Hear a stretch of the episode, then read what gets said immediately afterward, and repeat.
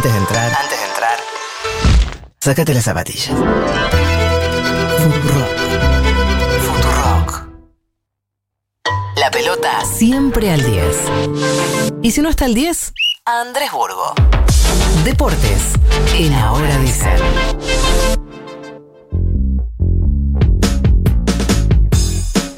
Aló Burgo, ¿cómo le va? ¿Cómo les va? ¿Bien? Bien, traes eh, tus puños llenos de buenas noticias. Sí, bueno, recién lo mencionaron, pero arrancamos por ahí, ¿no? Eh, El, el- el deporte cada tanto te hace emocionar este, del otro lado de la pantalla y, y sé que muchos lagrimearon recién, o lagrimeamos recién. viendo ¿La el triunfo lagrimeaste? del- Mira. Sí, me emocioné, me emocioné. Mira. El, el vóley masculino le ganó 3-2 a Italia, un partido eh, histórico. La palabra histórico en el deporte se usa mucho. Sí, Sí, claro. Este fue histórico. Y, Eh, y este- este Nico, caso no ahí me enteré que. Nico, le- Nico gusta de ver volei. Sí, eh, pero solo en los Juegos Olímpicos. Después no te veo un Sí. volei en toda la, en- durante cuatro años no te lo veo. Por ahí el mundial, el mundial te lo veo, el mundial te lo veo. UPCN contra Bolívar no lo ves. No, no. No, pero es como, es, un- es, un, es un municipio contra un sindicato, es muy raro el partido. Ay, bueno, no sé. Es cierto, bueno, y aparte siempre esa es la final. Bueno, a ver, eh, para, para repasar lo urgente de recién, digamos, eh, el vóley masculino le ganó a Italia 3 a 2, pasó a semifinales, hizo zona de medalla, vuelve a jugar el jueves, eh, y no hace, la verdad es que no hacía falta, pero esto ratifica que los deportes colectivos de Argentina, digo, la cultura de los clubes es extraordinaria. A falta de la política deportiva desde, hace década- desde hace décadas, que hay otras prioridades, eh, mientras tanto, lo que salva al deporte argentino es esta cultura de clubes. El rugby con, con su bronce, rugby masculino con su bronce la semana pasada, ahora el vóley masculino, ahora en un ratito a las 9 juega el básquet masculino contra Australia, también por los cuartos de final. Y mañana a las 7, ya en semifinales, juega el hockey femenino contra India por un lugar en la final. Y me quiero quedar acá con, con una breve historia femenina de, de los Juegos Olímpicos. Le voy a leer estas frases que, bueno, llenan la sangre. A ver. A ver. Las mujeres solo tienen una labor en el deporte, coronar a los campeones con guirnaldas. El deporte femenino no es práctico, ni interesante, ni estético, además de incorrecto. ¿Qué, Fernando Iglesias? Los Juegos Olímpicos, de- podría ser, los Juegos Olímpicos deben estar reservados a los hombres. ¿Es posible aceptar que las mujeres participen en todas las pruebas? No. Entonces, ¿por qué autorizarlas en algunas y prohibirlas en otras? Y podríamos seguir, pero la última sería, en cuanto a la participación femenina en los Juegos, soy contrario a ella. Esto lo dijo el varón Pierre de Coubertin, eh, que es el creador de los Juegos Olímpicos modernos. Es, es el Mirá. que los trajo de la Grecia clásica. Los Juegos vienen desde de Olimpia, digamos, de Grecia, de siete siglos antes de Cristo. Y el tipo cuando los trae a, a- a los tiempos modernos, a Grecia, en 1896, mantiene esa perspectiva machista, eh, patriarcal, misógina, conservadora, y les eh, prohíbe a las mujeres participar en, en los Juegos Olímpicos. Sí, de moderno no tenía tanto. De modernos no tenían nada. En ese Eh, momento era moderno ser misógino. Como entre casi gran parte de la 1900 historia, como el 90. Era cool. Claro. Claro, no sé si moderno, pero clásico, Sí. digamos. entre 1900 y 1924 aceptan mujeres en torneos extraoficiales, en Aceptan. deportes estéticos. Bueno, tenis y natación, sí. Pero hasta 1928 las mujeres estaban prohibidas y cuando el varón Pierre de Coubertin se va del Comité Olímpico, le dicen, bueno, ahora sí. Este, y, mm, y bueno, y ahí empiezan este, muy de a poco las mujeres a, parti- a- a participar en los Juegos Olímpicos. Lo curioso es que del varón de Coubertin queda la frase más naif en la historia, que es lo importante es competir. Esa frase siempre quedó en la historia. Ahora se, suele eh, ocultar lo que, lo que acabamos de comentar recién. Pero entonces déjame competir, Roberto. No me estás dejando. Argentina tarda bastante igual en, en enviar su primera atleta olímpica. Es en Berlín 36. A, a- la Alemania de Hitler van 50 hombres y una sola mujer, una nadadora, Janet Campbell. 25 años después, en Roma, en 1960, ¿cuántas mujeres argentinas van a Roma? Ninguna, ninguna. Ahora, ese porcentaje mínimo o nulo se fue ampliando con el tiempo y la verdad es que más allá de Argentina, los Juegos Olímpicos es una competencia que en, estos últimos tiempos sí está intentando cerrar la histórica diferencia de género a favor de los hombres. Si tomamos en cuenta todos los deportes, todos los países, en Londres, del en, en 1948, en Londres, solo el 9% de las atletas eran mujeres. En Múnich 72, ese 9% pasó al 14%, en Atlanta 96, el 34%, y ahora en Tokio 2020 es el 48,8%, y el Comité Olímpico dice que en los próximos Juegos en París 2024 va a ser 50 y 50, Aunque es cierto, eso es en deportistas. Si hablamos de entrenadores y árbitros, la diferencia a favor de hombres es mayor todavía. Claro. Por lo pronto, digo, lo que está pasando en, en- en los juegos es que muchos países de primer nivel, los que dominan el medallero, envían más mujeres que, que hombres.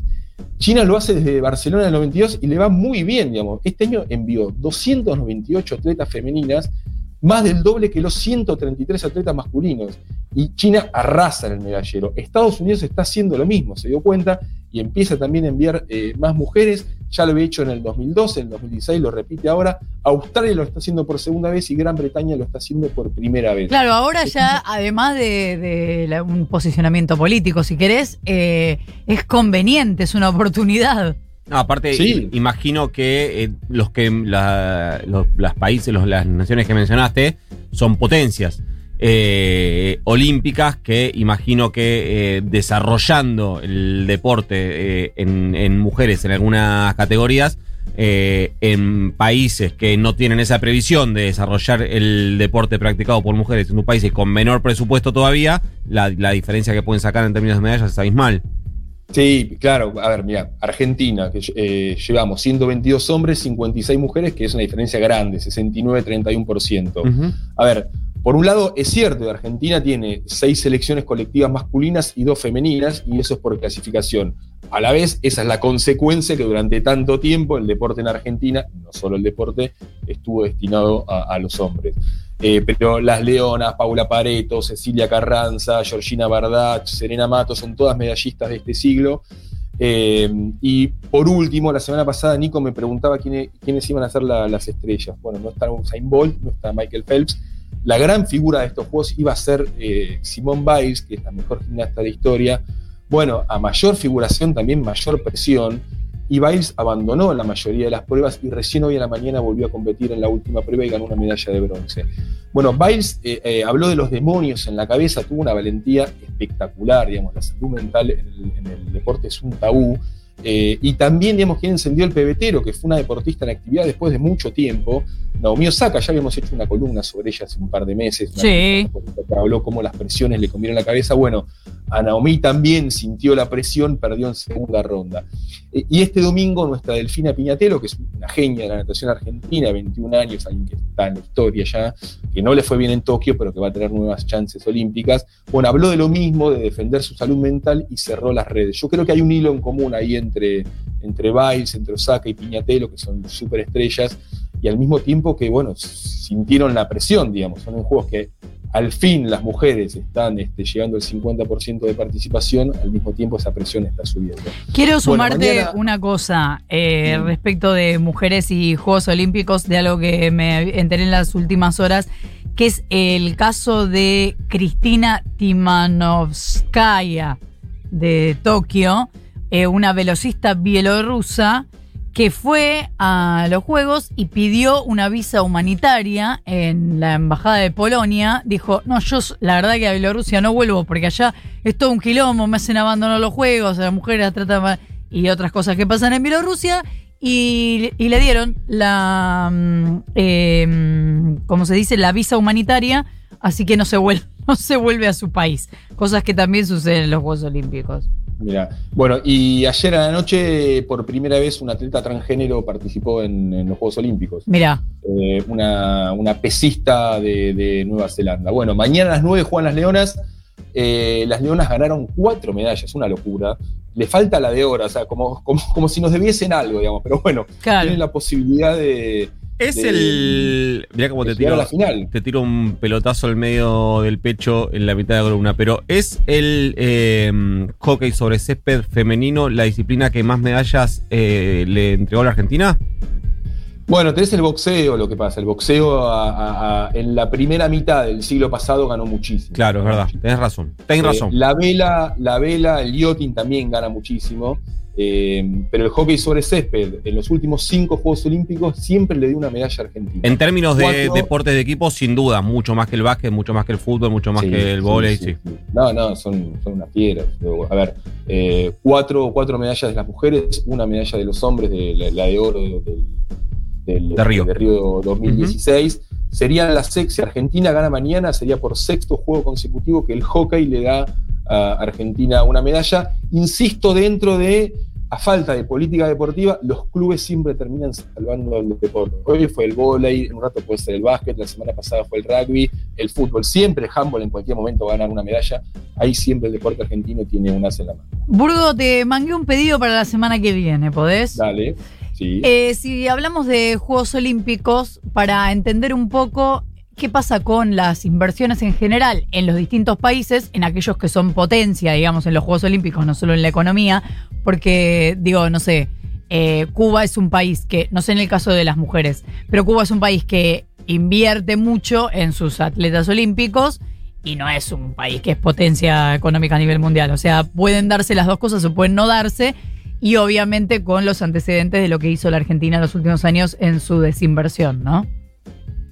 Sí, vamos con eso. Vos sabés que Cuba eh, es impresionante, porque Cuba está eh, en el medallero histórico, está decimocatorce, decimocuarto, una cosa insólita para lo que es este, para lo que es. No está decimocuarta en casi nada, claro. No, no, claro, para lo que, para lo que es lo- lo- los rankings mundiales. Sí. Cuba en está decimocuarta en un ranking mirando desde abajo, tal vez. Sí, En o en tipo. educación, ponele. Sí. Y después Sí. ya. Sí, salud. Dale, me, me encanta, me encanta el tema y vamos a ir por ahí el martes que viene. Los juegos terminan el, el domingo y bueno, mañana Juan River Boca va a ser un paréntesis. este, Sí. esta ¿Te acordás? de- Sí. de Te esta recordás, ¿no? No, la verdad que no. Tranqui te agarra. Sí, Sí, la verdad que sí, sí. sí. Como medio que. Chupamos. No te digo que No, me que ganar, un huevo, eh. pero es como, no, hay que ganar, pero si ganamos está todo bien. Y, ¿Y si perdemos también? A mí no, tengo más ganas de ganar más que por, eh, por avanzar en la Copa Argentina, que la ganamos tantas veces. Es La porque si le llegamos a ganar el partido mañana, le generamos. un- ¿Sabe cómo arranca de nuevo ese.? ¿Cómo es que le decían? No lo vamos a decir. Por favor, qué sacado. Eh, Burgo, gracias por todo. Hasta la semana que viene. Nos vemos el martes. 13 minutos para las 9. Florencia Halfon, Nicolás Fiorentino y Nazarena Lomagno. Data, risas y mates en las mañanas de Futurock.